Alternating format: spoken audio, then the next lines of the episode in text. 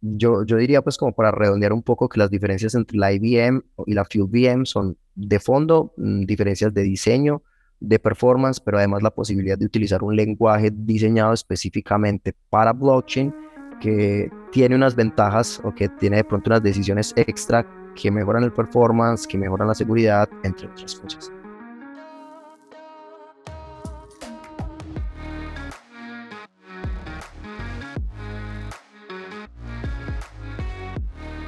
Hola de nuevo, te damos la bienvenida a otro episodio de Espacio Cripto, el podcast de nuestra comunidad en el que aprendemos sobre cripto y Web3 directamente a las personas que están construyendo la industria. Y hoy tenemos a Sandowski de Fuel y creo que este es uno de los episodios más interesantes que hemos grabado últimamente en Espacio Cripto. Y digo esto porque me encanta cuando salgo de un episodio y siento que aprendí muchísimo. Y este es uno de esos casos.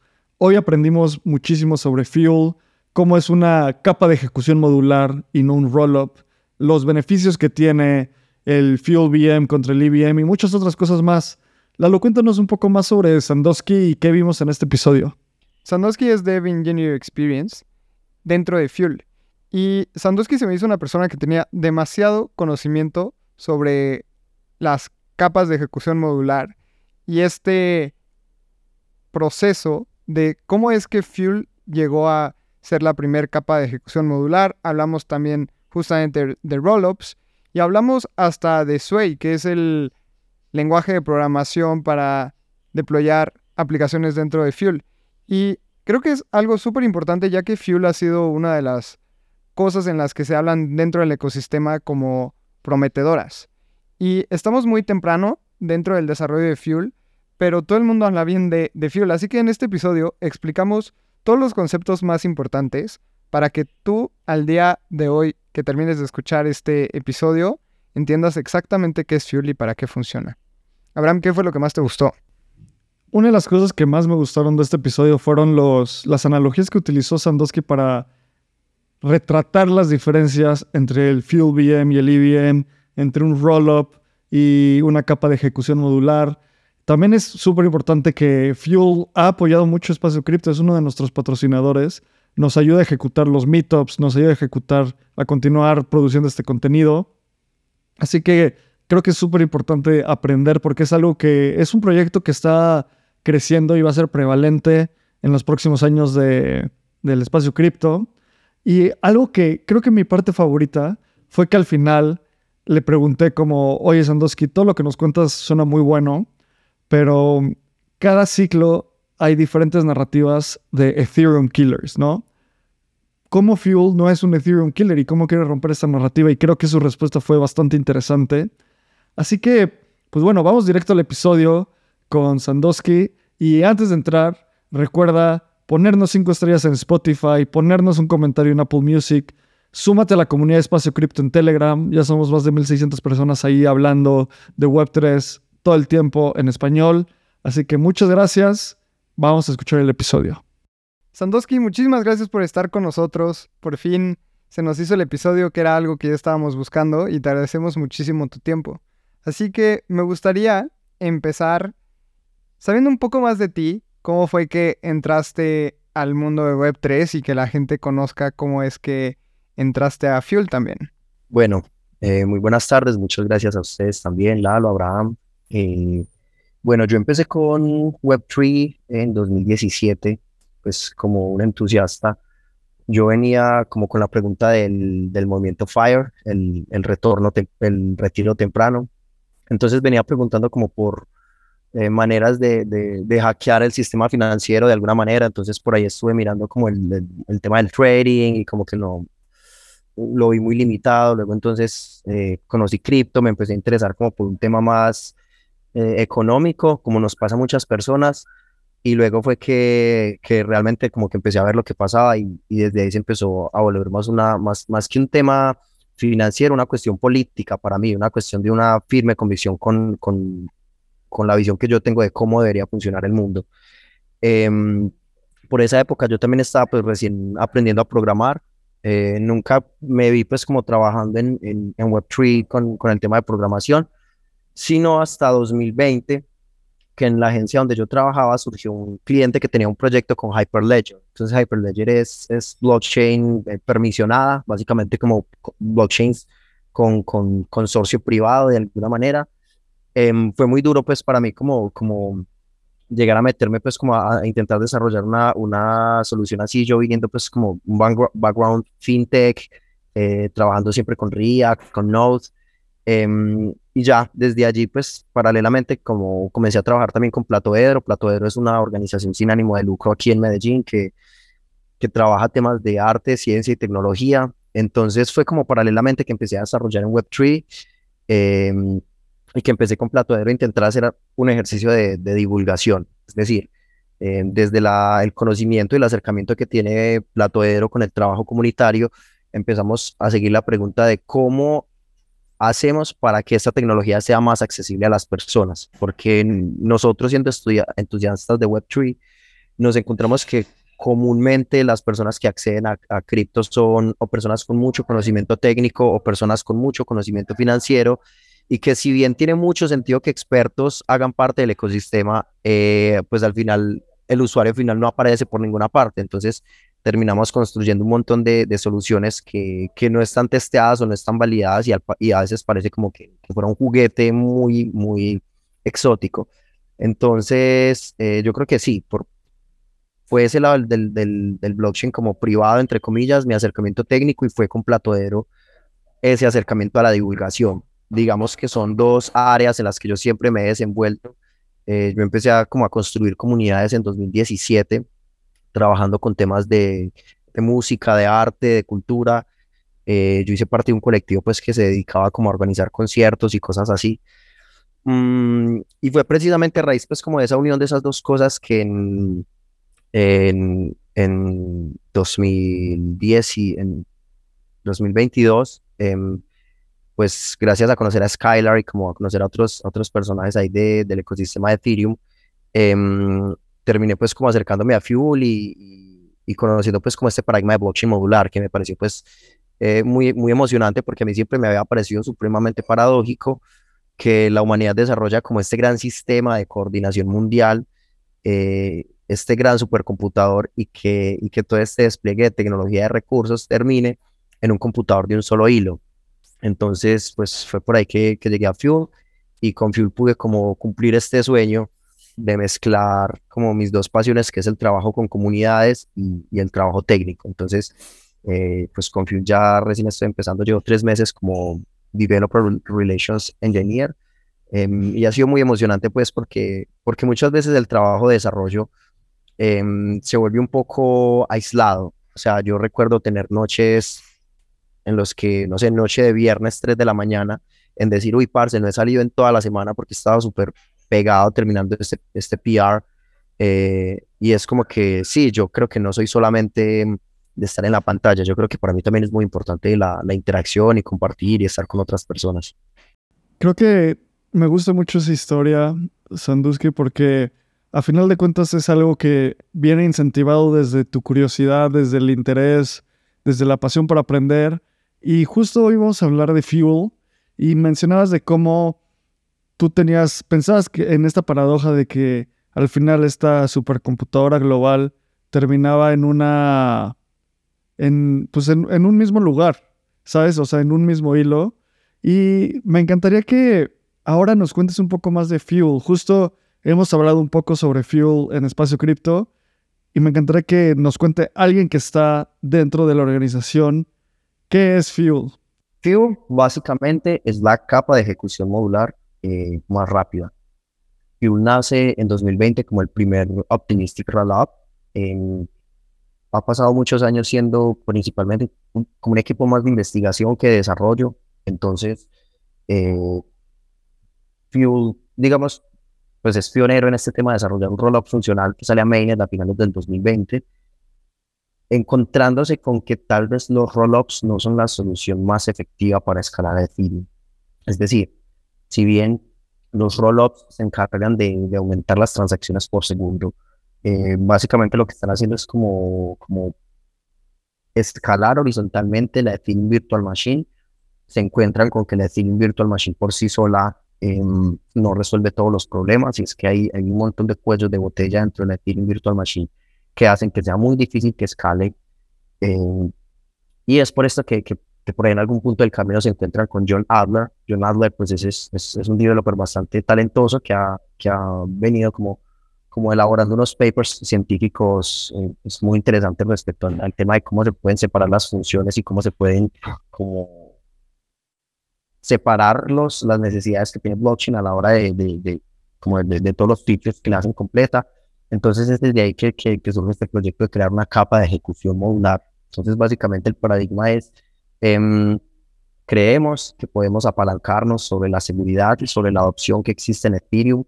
Eh, y sobre eso, digamos, de alguna manera llevar la ejecución de los contratos inteligentes a otro escenario, a otra máquina virtual con otros lenguajes que nos permitan tener más seguridad, mayor cantidad de transacciones por segundo, entre otros features, pues, muy interesantes que creo que, que ya les iré contando. Hablaste de algo súper interesante que es capa de ejecución modular. Entonces, empezó como un rollup, uno de los primeros rollups o el primero, y después cambiamos a este nuevo concepto. Entonces, quiero hablar un poco sobre las diferencias de una, caja, una capa de ejecución modular, porque creo que han, han hecho un esfuerzo muy grande en decir que, que no son un, un roll-up, o sea, es algo muy específico. Entonces, hablemos un poco sobre las diferencias de los roll-ups y la, capa de ejecución modular, que era algo que estabas mencionando y creo que es importante aclarar. ¿Cuáles son esas diferencias y en qué también se parecen? Porque creo que hay varias cosas que vamos a entrar un poquito más adelante, pero creo que hay varias cosas parecidas. Bien, em, pues cabe aclarar por ahí que Fuel eh, no es únicamente un roll-up, pero su diseño y su arquitectura permite que sea configurado como un roll-up. Básicamente el paradigma de la, de la, de la ejecución modular parte de la siguiente, del, siguiente problema. Blockchain, por su naturaleza de, estar basado en sistemas distribuidos, eh, no tiene el mismo control o los developers no tienen el mismo control que tienen en Web2. Es decir, cuando vos estás desarrollando cualquier tipo de aplicación, vos simplemente sos dueño del dominio a donde se conectan tus usuarios y luego tú todo el tiempo estás desplegando actualizaciones o si luego una actualización no te gusta, entonces haces un rollback em, y todo bien, ¿cierto? No, es tan problemático. Sin embargo, el blockchain, al ser pues algo distribuido de donde el developer ya no tiene tanto control, entonces muchas veces equivocarse o, elegir el camino que no es, eh, pues es mucho más difícil de, remendar. Queriendo decir que es muy común en los equipos de ingeniería que se toman ciertas decisiones a nivel de arquitectura que cuando salen a la calle y se prueban con el usuario resultan no tener tanto sentido. Entonces, eh, lo que le ha pasado a Ethereum de alguna manera es que al tener todos sus componentes atados y, y, al ser todos sus componentes interdependientes, entonces algunas decisiones de diseño que no fueron las más óptimas en su momento, han empezado a acarrear problemas que se han ido intentando resolver en el camino. Y es por estos mismos motivos que pues algunos como developers em, se han salido del proyecto y han ido a fundar otras cosas, Polkadot, Cardano, etc. Eh, pero al final las soluciones que plantean eh, pueden llegar a tener el mismo problema y es que, digamos, tenemos un 70% del protocolo que funciona perfectamente o que escala perfectamente, pero hay un 30% que de pronto no nos gustó tanto eh, nos toca arrastrarlo y nos toca intentar arreglarlo por el camino. Entonces, digamos, uno de los problemas hoy por hoy con, con la IBM es que hay muchos EIPs eh, e que han sido rechazados porque romperían la retrocompatibilidad con Ethereum. Entonces, básicamente el paradigma de blockchain modular es vamos a separar los componentes en diferentes protocolos y vamos a permitir que esos componentes trabajen interconectadamente y que dado el momento que queramos actualizar o reemplazar alguno de esos componentes, los otros componentes mantengan su integridad. Es decir, lo que da más valor a Ethereum no es per se la posibilidad de escribir, de escribir y ejecutar contratos inteligentes, porque eso lo hace pues hoy por hoy un montón de gente. Lo que le da el valor principalmente a Ethereum es que tiene la mayor cantidad de tráfico, la mayor cantidad de usuarios interactuando, la mayor cantidad de contratos desplegados y la mayor cantidad de dinero bloqueado.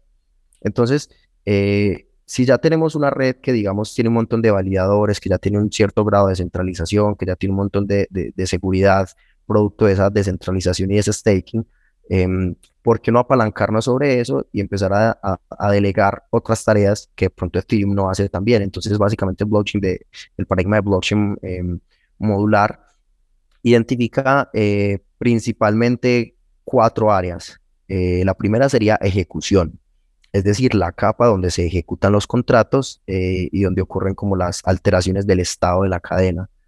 la siguiente sería el consenso y es la manera en la cual los diferentes nodos se ponen de acuerdo para saber cuál es la verdad universal sobre la cadena, es decir, cuál es el estado sobre el cual todos están de acuerdo, que ahí pues entra que si la minería, que si el proof of work, que si el proof of stake. De hecho, en un paradigma de blockchain modular no es necesario hacer un fork, ¿cierto? Porque eh, la cadena de alguna manera es agnóstica del mecanismo de validación que se pueda estar usando. Eh, viene otra parte que es la, lo que se llama data availability o, disponibilidad de datos, que es el proceso según el cual em, la, el, el protocolo garantiza que los datos que están disponibles en los otros nodos eh, sean reales y sean íntegros. Que hay, por ejemplo, ahorita les ponía el ejemplo de John Adler. Este man se, inventó una cosa que, que, utiliza un sistema parecido al de los códigos QR y al de los, y al de los CDs. Que pasa que un CD a veces se raya y, y, sigue funcionando. Y es que, digamos, el CD tiene cierto grado de, de, tolerancia al fallo, cierto grado de tolerancia a la pérdida de información. Entonces, con, con algoritmos similares, lo que se busca es poder, poder validar bloques de otros nodos de manera pseudo aleatoria, eh, leyendo como puntos random dentro del bloque. Entonces lo que se consigue es que, es que el, tema de leer la, la, información entre nodos sea más parecido a un torrent que, que, lo, que, lo, que se hace actualmente, que es que todos los nodos tienen una copia y la van leyendo toda y la van verificando toda. Entonces es como, como, una, como que se repite la computación en diferentes computadores. Con esto lo que se busca es como, como poder tener sí un comportamiento más parecido al de torrent, donde todos tenemos un pedacito y en la medida que hay más usuarios, entonces no es menos eficiente, sino más eficiente la red, porque todos los usuarios, pues al hacer pequeñas partes, hacen la validación o, la, o la verificación de los datos de una manera más rápida. Y el cuarto ítem sería lo que se llama el, el settlement o ¿cómo podría ser en español? Como la, la resolución. Y es que pasa con, con, con, todo este tema de la arquitectura de rollups? Eh, pues la arquitectura de rollups es la que saca del panorama la, la, la, ejecución de una sola capa. De hecho, originalmente en el roadmap de Ethereum eh, se iba a llamar capa de ejecución, no rollups. Hay un, por ahí un post de, de Vitalik en su blog que se llama Mirando hacia un, hacia un futuro rollup céntrico. Entonces, mm, uno de los problemas que surge cuando se plantea esa nueva arquitectura es que antes de poder incluir los cambios que se computaron en la segunda capa, tenemos que compararlos con el estado actual de la cadena y hacer una resolución de los conflictos que puedan ocurrir. Esa es la característica de los rollups optimistas, por ejemplo, que te dan un plazo de tiempo para vos poder ir a, digamos, a, demostrar y a denunciar que hay un rollup que está, digamos, viciado y que está intentando alterar el estado de la cadena de una manera como ilegítima. Entonces, son, son cuatro funciones muy específicas y lo que busca el paradigma de blockchain modular es que ya no estén todas dentro del mismo protocolo, dentro de la misma cadena, dentro de los mismos nodos, sino que puedan ser diferentes nodos y diferentes sistemas y diferentes arquitecturas y diferentes hardwares los que hagan esa tarea y que todos en medio, por medio de criptografía, pues trabajen sobre una, una verdad universal. Oye, Sanduski, muestras, ahorita nos estás contando de los beneficios que tienen estos, los blockchains modulares y justo hemos pasado por un proceso de, de, migración en Ethereum muy similar. Ethereum antes era un blockchain monolítico donde su capa de consenso, de ejecución y de, disponibilidad de datos estaba concentrada. Y después del merge, eso empieza a cambiar, con cambiando la, la capa de consenso a proof of stake, la capa de ejecución a los rollups, los shards como capas de disponibilidad de datos. Me encantaría que también para que la gente, la comunidad que nos escucha, entienda un poco más del otro lado. O sea, estamos hablando de la estamos hablando de la modularización de blockchains. Creo que es importante también entender qué es lo contrario, qué es un blockchain monolítico. Y creo que podemos entenderlo un poco con, con, lo que hemos platicado, pero me encantaría que nos que lo aclaráramos al 100%. ¿Nos puedes contar qué es un blockchain, una blockchain monolítica y por qué esas fallas, qué fallas tiene y por qué tenemos que cambiar a blockchains modulares? Bien, básicamente entendemos como blockchain monolítico o en general con lo monolítico. Incluso podemos irnos al ejemplo de Web2. Eh, hasta mediados de los 2000 se manejaba la arquitectura monolítica en web, por ejemplo, eh, donde una sola aplicación llevaba todas las responsabilidades de, de, la experiencia de usuario. Entonces, en este, en este teníamos eh, la capa de, de, interacción con el cliente, teníamos la capa de manejo y procesamiento de datos, etcétera, etcétera. Entonces, era muy común ver cosas como Laravel donde en un solo repositorio teníamos el backend, la conexión con la base de datos, las interfaces de usuario, los formularios, la validación de formularios, etcétera, etcétera, etcétera. A finales de los 2000 en, en Web2 llega el paradigma del API REST y básicamente decía, vamos a separar las aplicaciones eh, según sus responsabilidades y objetivos, eh, buscando que cada quien se especialice en hacer algo mejor. Entonces podríamos entender la blockchain modular como esa blockchain donde todos sus componentes están atados, son interdependientes e intercontenidos y la, el objetivo de la blockchain es hacerlo todo a la vez. Y podemos entender en comparación blockchain modular como el, el, el, el paradigma de arquitectura donde diferentes sistemas se especializan en diferentes funciones y luego se coordinan entre ellos. Es como si cogiéramos la blockchain normal de Ethereum, como, como bien dices tú que está ocurriendo en este momento, y empezamos a aplicar todas sus funcionalidades y a delegar esas funcionalidades en diferentes agentes o en diferentes nodos. Me gusta, me gusta un montón cómo es que mencionabas que el 70% de la cadena funciona bien y después el otro 30% deberíamos encontrar otras soluciones. Yo creo que este tema de una capa de ejecución modular es muy interesante, pero también nos estabas contando sobre que el, modelo de validación de esta cadena es por pedacitos. No es, no es, necesario tener, digamos, toda la cadena en un mismo nodo. Y esto podría incurrir en algunos riesgos. Me gustaría saber qué riesgos hay, porque siempre hay un trade-off. Siempre es o el, el trilema de, las blockchains, ¿no? Entonces, creo que es una... Todas las blockchains están buscando cómo atacar este trilema, pero creo que aquí podría haber un cierto riesgo en lo que nos platicas. Entonces, ¿Cuáles son esos trade-offs que, que, Fuel está de acuerdo o cómo es que están cubriendo estos trade-offs para que no sean algo que preocupe en el largo plazo? Bien, em, es muy interesante porque, porque a mí en algún momento también se me hizo confuso, especialmente cuando estaba intentando entender los, la, Layer 2 y es, em, si yo tengo una cadena principal donde está ocurriendo toda la información y donde se está manteniendo como esta, esta verdad, eh, y luego yo saco la información de ese lugar y luego la vuelvo a ingresar, qué está pasando ahí. Em, y lo que me encontraba es que el, fundamento siempre es la criptografía, es decir, el, el, el tema de entender o de, o, entrar a mirar cómo funcionan los, los algoritmos de, de hashing, eh, de cómo la información desde su propia configuración y desde su propia forma eh, puede entregar unas firmas que hablan de sí mismas, como ofreciendo siempre este, este, esta característica de incorruptibilidad. Entonces, partir de esa, de esa, como ese, de, de, ese principio de incorruptibilidad, es que entonces uno puede entender de pronto cómo, cómo se puede pasar a capa 2 o cómo se pueden dar procesos como, como cross-messaging eh, protocols o cosas así, donde la información empieza a viajar por diferentes cadenas, en teoría.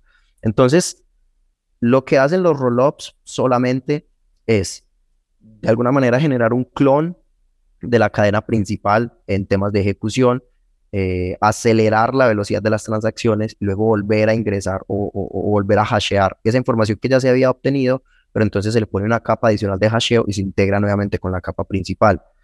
Em, eso se busca precisamente como, como para resolver este problema de escalabilidad que se da principalmente en la capa 1, diría yo. O sea, que son cosas que le pasan al Ethereum clásico o al Bitcoin, que lo que buscan los rollups. Entonces es, bueno, para no tener que, que, estar verificando todas las transacciones todo el tiempo, es decir, para obtener escalabilidad, vamos a delegar esto en otro, en otro lado. Entonces, el problema ya no es tanto de, de mm, informático, sino que es más un, un, tema de infraestructura. Lo que propone la blockchain monolítica precisamente no es eh, partir el funcionamiento de la cadena, sino partir los, el hardware que lo está procesando. Y de esa manera entonces obtener ciertos procesos más rápidos o incluso paralelamente.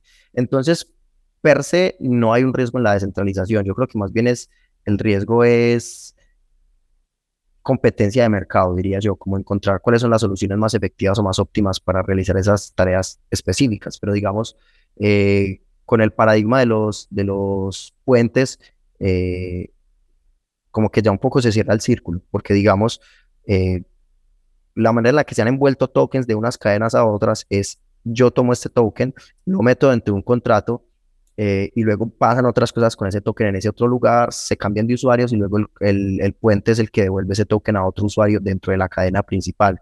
Entonces, el riesgo con los puentes, por ejemplo, son los puentes en sí mismos, que son un como un punto de fallo, un punto de fallo único, entonces ya los, los atacantes ya no están atacando los protocolos per se, sino que están atacando los puentes que los conectan.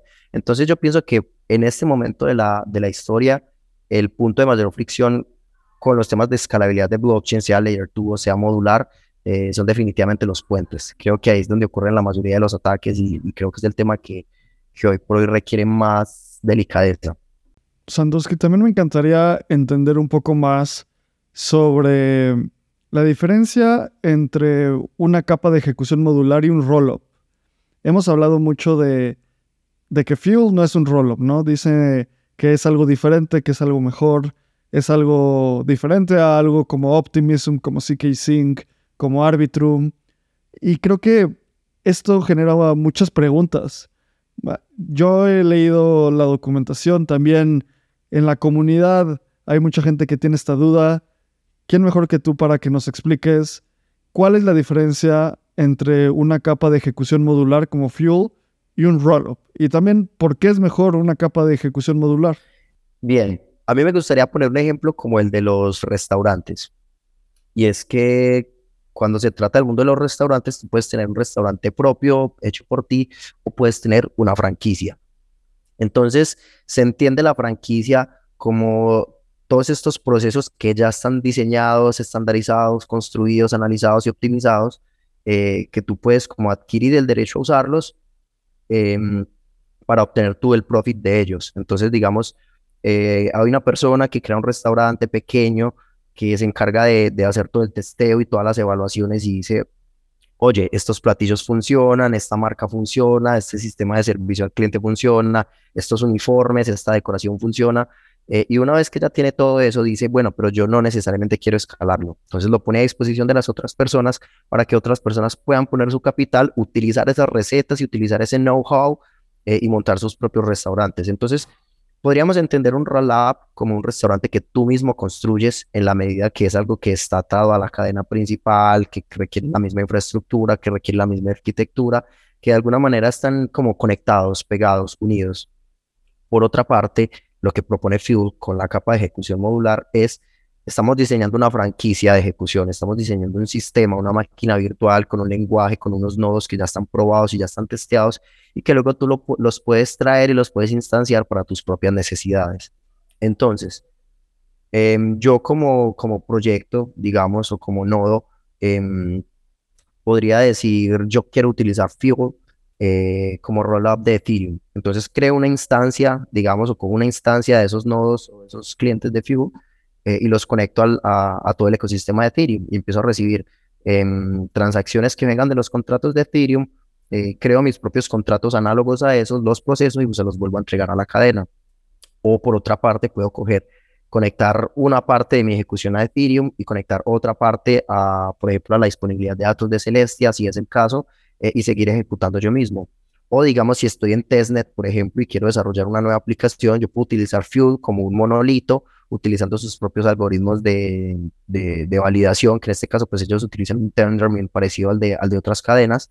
Em, o podría incluso ir a, conectarme con, la, con el consenso de Ethereum, con la, disponibilidad de datos de Celestia, y luego encima de las transacciones de Fuel, eh, puentear hacia otra, hacia otra capa de ejecución que yo decida. Entonces, digamos, la, la diferencia que entre un rollup y una, y una capa de ejecución es que el rollup eh, nace y es para su cadena principal. En cambio, la, la capa de ejecución es como una plantilla que tú puedes utilizar en diferentes configuraciones, con diferentes propósitos y con diferentes protocolos. Ya, creo que esto es, es bien interesante y se liga mucho a la siguiente pregunta que tenemos, porque algo que hemos hablado también es sobre la facilidad que tienen los developers para desplegar aplicaciones dentro de un rollup o dentro de una layer 2 o dentro de una capa de ejecución modular, que es la EVM. Es muy sencillo si tú tienes un proyecto construido en, una EVM que la puedas mirar al siguiente, ¿no? Entonces, todo esto tiene mucho sentido y por eso vemos un montón de proyectos en eh, Arbitrum, Optimism, Ethereum, en la Binance Smart Chain, etcétera, que básicamente el despliegue de estas aplicaciones es muy sencillo. Y luego tenemos del otro lado, con Fuel, que existe el Fuel VM. Entonces, platiquemos un poco sobre esto y qué diferencias hay y dificultades para los developers para desplegar en, en, en Fuel, o si es lo mismo, o solo son unos cambios pequeños. Creo que esto es súper importante para todos los devs que están ahí y que puedan entender cómo desplegar sus aplicaciones dentro de Fuel. Entonces, eso es lo que me gustaría hablar contigo ahorita, Sandoski, y entender las diferencias. Me parece muy interesante porque creo que la IBM de alguna manera es como la exnovia tóxica con la que todo el tiempo terminas y vuelves. Es decir, es, eh, te enamoraste en algún momento, pues con, con justa causa y, y, genuinamente te aporta cosas muy bonitas a tu vida, pero también tiene cosas que de pronto no te gustan tanto o cosas que antes te gustaban pero ya no te gustan. Eh, y luego cuando tú quieres salir al mundo a, buscar otra persona, pues de pronto se te hace difícil relacionarte, entonces como por estar en la zona de confort vuelves a, esta persona. Es un poco lo que pasa con Solidity, porque entonces muchos equipos em, cuando ya tienen una infraestructura creada sobre Solidity, Solidity no es el único lenguaje para la IBM, pero sí es como el, que tiene más, más uso y más recursos. Eh, muchas veces prefieren irse a los rollups porque es más barato coger la base de código que ya tienes probada y llevarla a otro espacio. Pero eso tiene un trade, un tradeback y es que em, lo que te ahorras eh, en implementación al usar la misma base de código que tienes, pues después te lo gastas en soporte o después te lo gastas en optimizaciones o en problemas que te puede generar la, la IBM per se.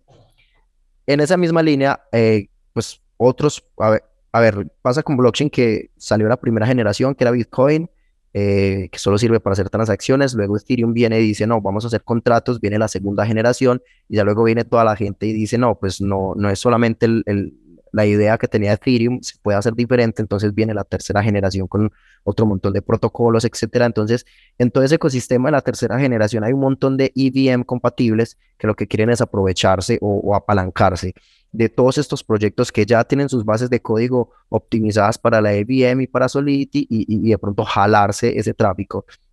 Pero hay otro paradigma que ahorita, de hecho, pues en los últimos dos años ha crecido muchísimo, son los que se quieren ir para Rust, por ejemplo. Quieren tener infraestructuras basadas en Rust o tienen que, quieren tener otro tipo de máquinas virtuales porque se han dado cuenta que de pronto si se gastan un poquito más de esfuerzo en el desarrollo, en la implementación inicial de las cosas, pues luego se lo van a ahorrar en problemas de seguridad, en fixes, en soporte, etcétera, etcétera, etcétera. Entonces, eh, ese es el punto de fricción siempre entre si seguir o no con la máquina virtual de Ethereum. Eh, va a ser más barato, va a ser más caro al principio, más barato, luego va a ser más fácil o no. Pero el tema concretamente con Fuel y, la motivación detrás de la Fuel VM fue encontrarse que hay decisiones de diseño que se tomaron para la IBM que sencillamente no escalan. Eh, hay decisiones que se tomaron a la hora de crear la IBM que de pronto no se tuvieron, no, no, no, no se sabía lo que iba a pasar más adelante y que hoy por hoy son un problema. En ese sentido, eh, pues lo que hace la, la, Fuel VM es, tomar unos fundamentos em, del, del, del, stack de la máquina virtual de Ethereum y entonces, eh, de, por, definición, integrar algunas cosas que nos, no es posible integrar en Ethereum. Entonces, por ejemplo, la Fuel VM de entrada viene con, con Account Abstraction desde el principio. Eh, la Fuel VM de entrada viene con protección a los ataques de reentrada. La Fuel VM de entrada em, trae, por ejemplo, las, la, la, la, paralelización a la hora de ejecutar los contratos, porque digamos, hay un tema con la, con la máquina virtual de Ethereum, y es que cuando un, cada contrato tiene un contexto de ejecución que es su memoria, y cuando ese contrato quiere llamar a otro contrato, entonces le tiene que entregar un contexto de su copia de ejecución y si es un tercer contrato, entonces se empieza a escalar y se empieza a volver una cosa súper costosa. En algún momento en Ethereum, por ejemplo, se quiso implementar eh, listas de acceso, entonces es como, bueno, vamos a hacer que un contrato revise si él está eh, afectando a otro, y entonces puede emitir una señal al nodo que le diga, oye, no, no, no tienes que esperar a que aquel se, se ejecute porque yo no tengo nada que ver con él, etcétera. Pero por la manera en la que está este diseño de, la, de la delegación de memoria, se vuelve un cuello de botella peor.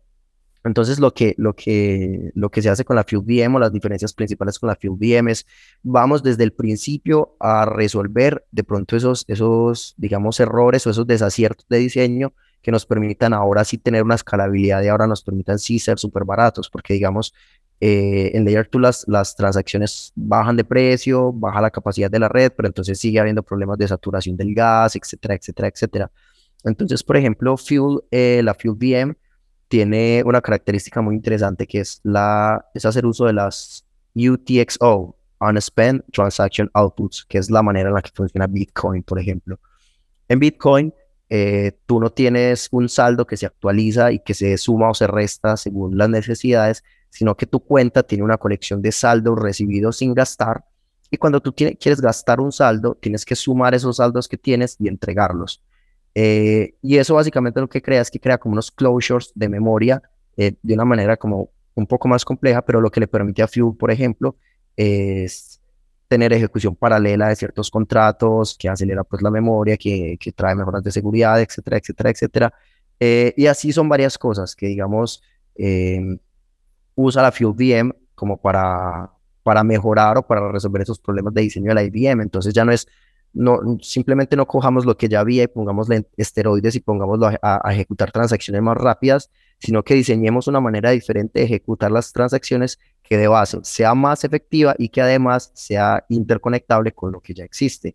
Y pues por ahí es donde viene Sway, por ejemplo. Sway es el, lenguaje de dominio específico para, para la Fuel VM eh, que está basado en Rust. Entonces lo que dicen es, ok, Solidity es divertidísimo, pero también tiene cosas muy feas que han ido solucionando, que han ido remendando con los años, que han ido como, como parcheando en las diferentes versiones del compilador, pero es como lo que pasa un poco hoy, incluso en el paradigma de, desarrollo backend, que la gente dice, bueno, tenemos JavaScript porque tiene mucha adopción, pero tiene todos estos problemas, o tenemos lenguajes más maduros que se han ido llenando de muchos features, como por ejemplo Java, o tenemos Rust, que es efectivo, estable, para siempre. O sea, uno mira, por ejemplo, en Rust, eh, las librerías más famosas llevan más de uno o dos años sin recibir actualizaciones y es porque el código que se hizo funciona y funciona bien y no se rompe y no necesita cosas. Entonces, eh, el, paradigma que trae Rust en el, en el, en el desarrollo en general eh, lo hace ideal para infraestructura crítica, que la infraestructura crítica son las cosas necesarias para que funcione la sociedad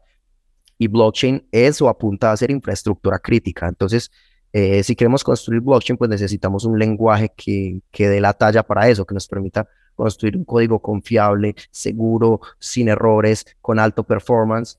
Eh, sin embargo, muchos proyectos lo que hacen es que se limitan a crear un SDK, una serie de herramientas y de toolkits para, para, para utilizar Rust para desarrollar para blockchain. Pero entonces, eh, lo que se plantea en Fuel es, es, es, insuficiente como, como querer traer toda la complejidad de blockchain a simplemente una librería. Entonces ahí es donde nace Sway, por ejemplo, que entonces es, esta pareja, eh, la Fuel VM con Sway como lenguaje. Entonces Sway es como un hijo de Rust que tiene muchos de sus poderes, muchos de su eh, manejo de memoria, de la seguridad del compilador, etcétera, etcétera, etcétera, inclusive la sintaxis, pero que trae unas herramientas adicionales. Por ejemplo, el manejo de criptografía, el manejo de identidades y una cosa que a mí me parece súper interesante y es el ABI.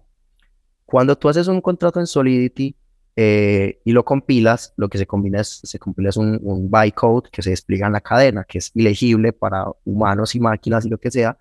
Y cuando tú tomas un bytecode, tú no puedes saber cuáles son los métodos que están disponibles dentro de ese contrato, no sabes cuáles son las funciones a las que puedes llamar. Entonces el compilador te entrega un archivo JSON, que es el ABI, eh, Application Binary Interface, creo que se utiliza no solo en blockchain, sino en otro tipo de, de sistemas y lo que hace el API es que te permite saber cuáles son las funciones que están disponibles en ese contrato y cómo tú las puedes llamar y qué parámetros necesitan para hacer llamadas y para que no se rompa. Dado que eso es un proceso que va después del contrato, el contrato de alguna manera em, no puede decir por sí solo cuáles son las funciones que trae. Lo que hace Sway es que hace que el API sea declarativo. ¿Por qué? Porque cuando el contrato no, no puede conocer su propio API, digamos, entonces se crea esta, esta EIP, ahorita no recuerdo el número, pero es la de las interfaces. Entonces, un contrato instancia una interfaz de sí mismo y los otros contratos, como por prueba y error, le llaman a preguntar y le dicen, oye, tú tienes esta interfaz.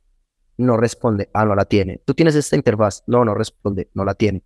Tú tienes interfaz RC20. Ah, sí respondió, sí la tiene. Entonces podemos hacer operaciones de RC20 sobre ese contrato. Y es una cosa que se ha hecho un poco a manera de seguridad para evitar enviar un token a, una, a un contrato que no lo puede manejar y, bloquear los fondos. Cuando el API es declarativo, entonces de entrada ya no hay necesidad de saber cuáles son, cuál es la interfaz de ese contrato porque ya se definió antes incluso de definir el contrato.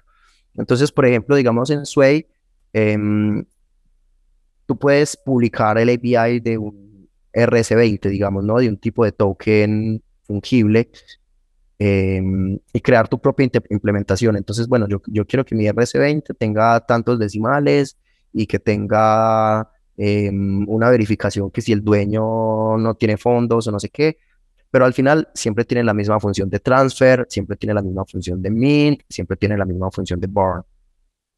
Para el caso de Solidity, por ejemplo, tú lo que tienes que hacer es instanciar el RC20 y luego sobreescribir los métodos que ya tenías.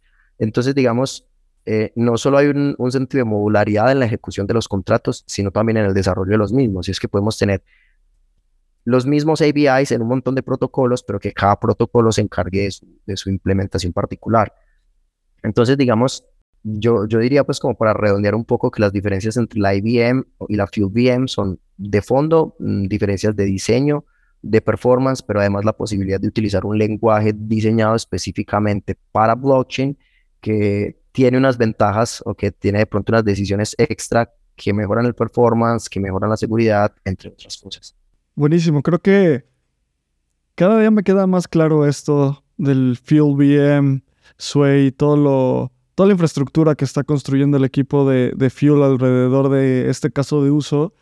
Y ahora me encantaría hablar un poco del futuro, porque cada, cada ciclo salen cosas que parecen ser, o bueno, que se llaman Ethereum Killers, ¿no? Hace unos ciclos fueron Solana, Cardano y muchas otras blockchains. Hoy parece que Ethereum tiene una, está muy osificado, o sea, tiene un alto grado de resiliencia y de adopción.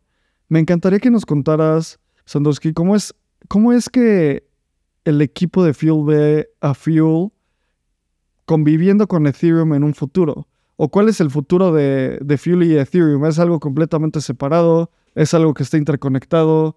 ¿Cómo lo, cómo lo explican ustedes? Bien, a mí esa pregunta me encanta porque creo que es lo que hace especial a Fuel, entre otras como soluciones que se están encontrando pues para este tema de la escalabilidad de Ethereum. Em, primero quisiera como contarte que durante el último año y medio, eh, Fuel ha sacado tres betas donde ha estado como limpiando y perfeccionando la tecnología y ahorita estamos en beta 3 eh, y preparándonos en proceso pues de, de, salir a mainnet. Entonces como que en el futuro próximo es lo primero que llega em, y más adelante me encanta que hayas usado la frase del Ethereum Killer porque es algo que ha sido insistente en el ecosistema. Todo el mundo quiere destruir a Ethereum. Y yo siempre he sido muy bullish con Ethereum porque digo, eh, ya hay 50 mil millones de dólares bloqueados en el DeFi de Ethereum. O sea, ¿cómo, cómo te vas a enfrentar a eso? ¿Cómo, cómo, ¿De dónde vas a generar el volumen de mercado para vos tener más presencia que eso? Y aún así, tenés que esperar uno, dos, tres años a que todos los vesting contracts de Ethereum se venzan para que la gente migre la plata hacia tu protocolo. Entonces, eh, la mera idea del Ethereum Killer, Killer a mí me parece un poco mm, em, utópica en el sentido que ya Ethereum es demasiado fuerte, ya Bitcoin es demasiado fuerte, es decir, son, son protocolos que, que por su grado de adopción, por su grado de centralización, por la cantidad de nodos que tienen, eh, son difíciles de, de destronar, digamos. Obviamente, pues como en el mercado de la tecnología se sorprende uno de los gigantes que caen eh, y lo hemos visto pues en, los últimos cinco años como las redes sociales, eh, concretamente las del ecosistema de Meta, eh, han dejado de crecer e incluso han entrado a perder usuarios o como Netflix de repente se empezó a tambalear un montón, Pero yo creo que con blockchain es diferente, precisamente porque no son centrales y porque los, los errores no los comete una sola persona, sino porque el valor y el uso está descentralizado entre mucha gente que los construye, que construye sobre eso y que invierte su tiempo sobre ello.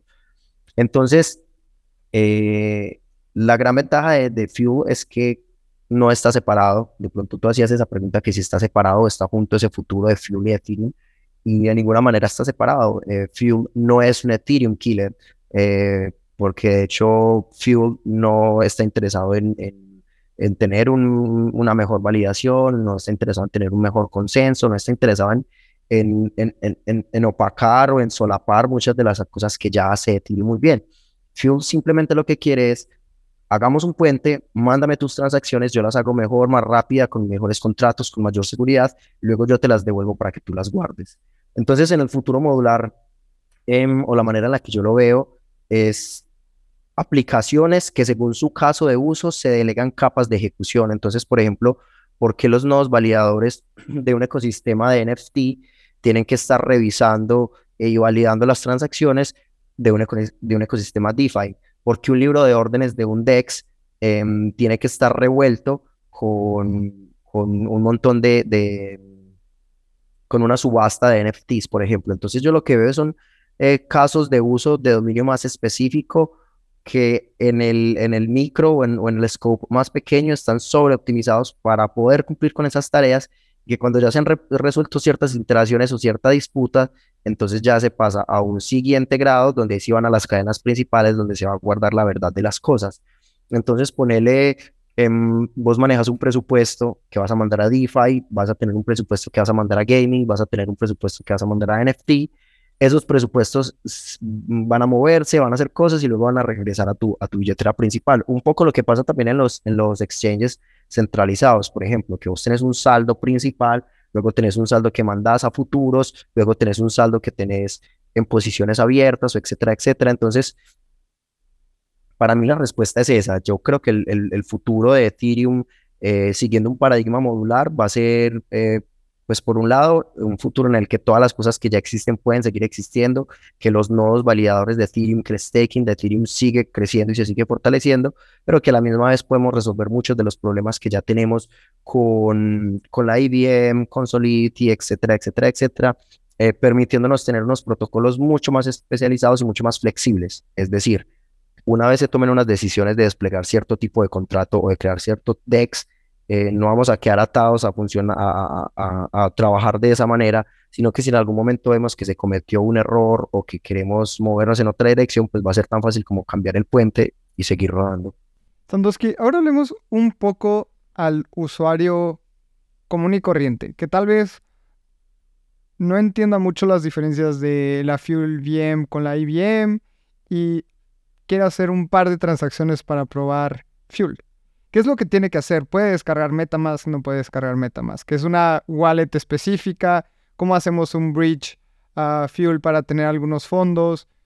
¿Necesitamos Ether? ¿No necesitamos Ether? Háblale a alguien que dice, bueno, yo estoy muy nuevo en el ecosistema, pero quiero interactuar con Fuel. ¿Qué tiene que hacer? Bien. Lo primero es que vayas a fuel.network en el browser y vas a encontrar en el landing un botón que dice Experience Fuel. Es decir, es en la landing un botón que te lleva directamente a experimentar Fuel y te va a llevar a la aplicación de demo que tenemos que es el, el Sway Swap. Entonces vas a, a, tener la experiencia de cómo interactuar en un intercambio descentralizado eh, bajo la dinámica de Fuel. El siguiente punto es que hasta ahora no hay soporte con Metamask. Estamos trabajando en, en en algo que llamamos predicados, que es algo poco parecido al Taproot de Bitcoin, que nos va a permitir hacer este puente entre MetaMask y etcétera con Fuel. Pero ahorita puedes ir a la, a la, a la web store de Chrome y buscar la extensión de la, de la Fuel Wallet, que funciona a nivel de UX, es idéntica, simplemente es de color negro con verde. Em, y una vez tengas tu Fuel Wallet eh, y ya tengas tu Swap abierto, vas a poder empezar a, a tradear en la documentación de Fuel también tienes acceso al, al faucet que te va a permitir recibir Ether de prueba, pero la ventaja de Fuel es que Fuel de manera nativa, gracias a la Fuel VM y a Sway, es multi-asset. Es decir, la moneda de Ethereum es el Ether, todo lo demás son contratos. No, Fuel puede manejar de manera, manera nativa Ethers, o puede trabajar con Bitcoin, o puede trabajar con un montón de assets. Entonces, ahorita en el SwaySwap, de manera nativa, hay como unos ocho assets que puedes escoger para, para empezar a experimentar Fuel, para empezar a ver eh, el performance de la capa de ejecución modular más rápida del mundo. Venga, ya cachamos ese ese eslogan, la capa de ejecución modular más rápida del mundo. Ahí estoy, sí, señor. Buenísimo. Oye, Sandoski, creo que este ha sido uno de los episodios más con más información que hemos tenido, porque justo Fuel ha hecho mucho ruido en los últimos meses en, en el ecosistema Web3, en el espacio cripto, y para nosotros es súper valioso entender cómo las tecnologías van evolucionando. Y a final de cuentas, algo que de lo que siempre digo, y uno de los modelos mentales que más predico es que una, lo único que tiene seguro una tecnología cuando se inventa es que va a ser obsoleta. Por eso cuando pensamos en el dinero como una tecnología y vemos el sistema fiduciario que lleva 50 años, pues ¿cómo va, cómo creen que la gente, o sea, cómo creemos que va a durar otros 500 años este sistema? Imposible. Tiene, tiene que evolucionar. La tecnología evoluciona. Y sin duda creo que uno de los beneficios de la Web3 es que al ser de código abierto, al ser, al tener esta composibilidad, hay muchísimos beneficios que puede haber alrededor de nuevas tecnologías. Y creo que Fuel ha entendido, me parece que ha entendido bien este juego de, la masa que tiene Ethereum, la atracción que tiene Ethereum, y fácilmente pudo haber sido otro Layer One, ¿sabes? Fácilmente pudo haber sido, oh, somos el nuevo Solana, somos el siguiente, dudo que dijeran esto, pero el siguiente Cardano. Entonces, como que esta, esta noción tecnológica es súper importante y te agradecemos muchísimo por venir a Espacio Cripto. Y algo que hacemos, a todas las personas que vienen a Espacio Cripto, les hacemos esta pregunta. Si tú tuvieras enfrente a Satoshi Nakamoto, puedes tener una comunicación con esta persona o grupo de personas, ¿qué les dirías? Em, no, yo no le diría nada. Yo elegiría no decirle nada. objetivamente no conversaría con él. Yo pienso que a veces las obras son más interesantes que los artistas y a veces es decepcionante conocer al artista detrás de la obra. Entonces, yo estoy muy feliz con que sea anónimo e inalcanzable. Gran respuesta. Nunca habíamos tenido algo parecido y, normalmente dicen gracias o hasta nos ha tocado que dicen no, lo abrazaría o la abrazaría, pero nunca eso de, de no, tal vez Así me quedo. 120 episodios y nadie lo había dicho. Creo que es una de las mejores respuestas. Genuinamente. Exacto. Muchísimas gracias por venir. No, a ustedes muchísimas gracias por la, por la invitación. Em, de paso les extiendo. Eh, ahorita el 19 de agosto vamos a estar en Ethereum, Argentina, em, con, con, la delegación de, de Fuel. Entonces, bacano, bacano si nos podemos ver por allá y tomarnos una cerveza o algo. Seguro, seguro, Sandowski. Muchísimas gracias. ¿Cómo la gente te puede encontrar? ¿Cómo te puede mandar un mensaje? ¿Cómo puede hablar contigo? Eh, Twitter, arroba Sandusky, eh, Sam, como de arena, eh, Uski con K, Y, Sandusky-ETH en Twitter. Eh, y por ahí les puedo pasar todo, toda la información de la comunidad. Tenemos un, grupo en Telegram que se llama Fuel en español para los mejores builders. Entonces me escriben por el DM y, les mando el link de una. Y, y sí, por ahí nos vemos también les insisto, eh, fuel.network, eh, ahí están los links a nuestro Discord, a nuestro forum, eh, y pues estoy yo por ahí personalmente dándole soporte y apoyándoles. Muchísimas gracias por venir y también agradecerle también a, a Fuel, que es un patrocinador oficial de Espacio Cripto, en el que ya hemos estado colaborando de manera continua. Tuvimos ahí el evento presencial en Ciudad de México. Hemos escrito también un newsletter por nuestro analista Diego que que dice qué es Fuel y por qué rifa. Así que suscríbanse a nuestro newsletter para, para entender esto y que les lleguen tres veces a la semana newsletters hablando de Web3, NFTs, Rollups, Fuel y todo lo que necesitas saber de Web3. Abraham lo pueden encontrar como AbramCR, a mí me pueden encontrar como arroba Lalo en todos lados y muchísimas gracias por escucharnos. Este guion de Mundo Futuro lo escribió una inteligencia artificial. Imagina un mundo donde la tecnología se convierte en una extensión natural de nuestras vidas. Donde cada experiencia se eleva a niveles inimaginables de simplicidad. Un mundo donde los límites se desdibujan y las ideas se hacen realidad con un solo toque. El mundo cambiará más en los próximos 10 años que en los últimos 100. Yo soy Jorge Alor. Yo Mario Valle. Y yo Jaime Limón. No te pierdas Mundo Futuro, el principio del fin. Disponible en cualquier plataforma de podcast. Mundo Futuro, Mundo Futuro.